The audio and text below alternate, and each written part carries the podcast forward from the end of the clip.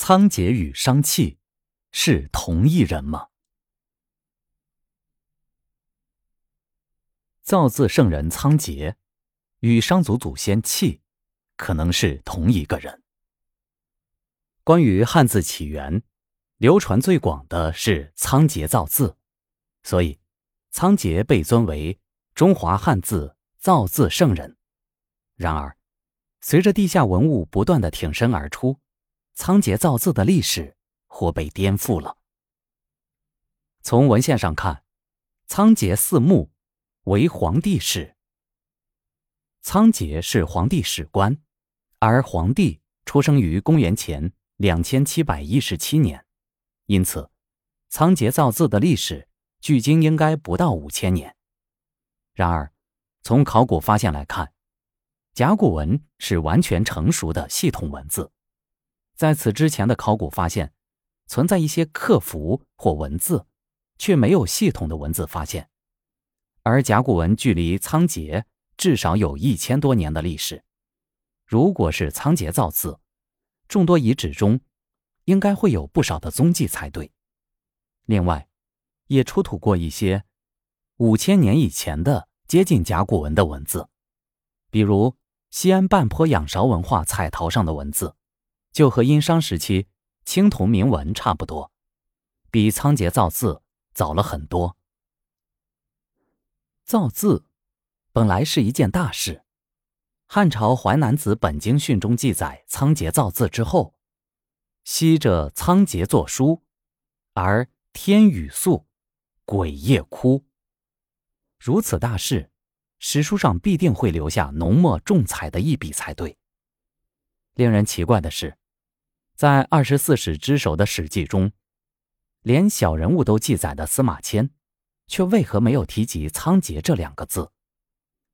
其实，在战国时期，尽管有书籍记录了仓颉造字，但却都不是严谨的史书，而是文学或哲学等书籍，充满了想象。所以，或许是严谨的司马迁觉得不足采信，于是就没有记录仓颉。从目前文献资料看，最早记录仓颉的是战国的荀子解壁，距离仓颉造字有两千五百余年的历史。目前尚不清楚荀子是如何知道仓颉的。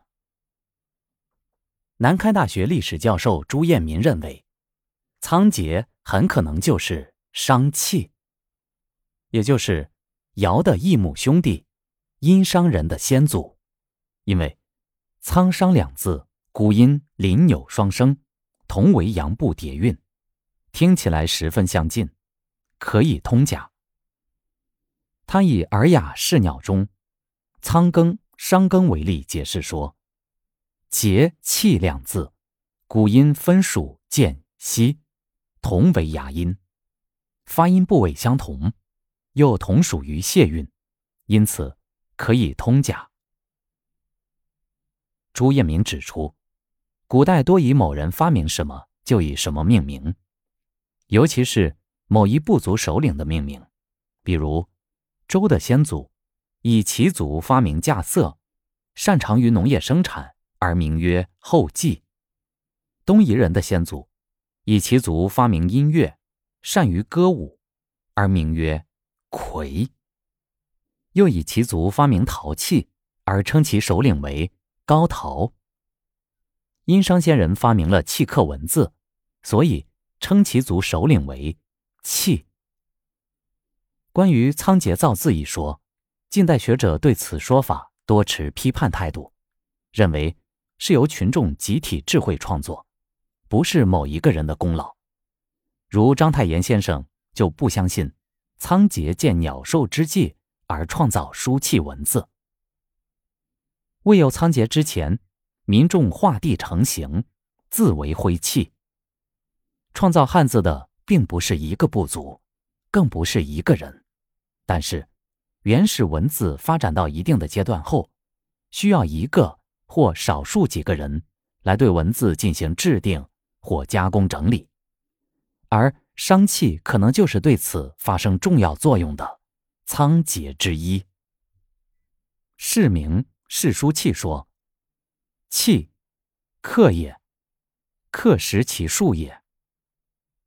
最早的文字不是书写的，而是刻划的，如在陶器、竹木简、占卜甲骨、玉石等器上。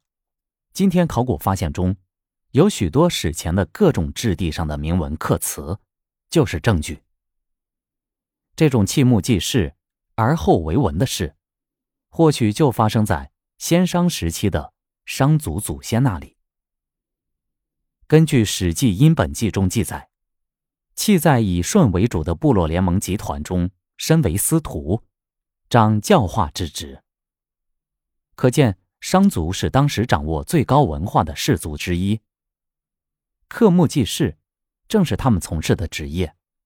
所谓。为阴先人，有册有典，也正好印证了这一说法。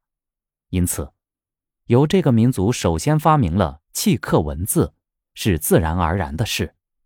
这正是商族始祖被称为契的真正原因所在。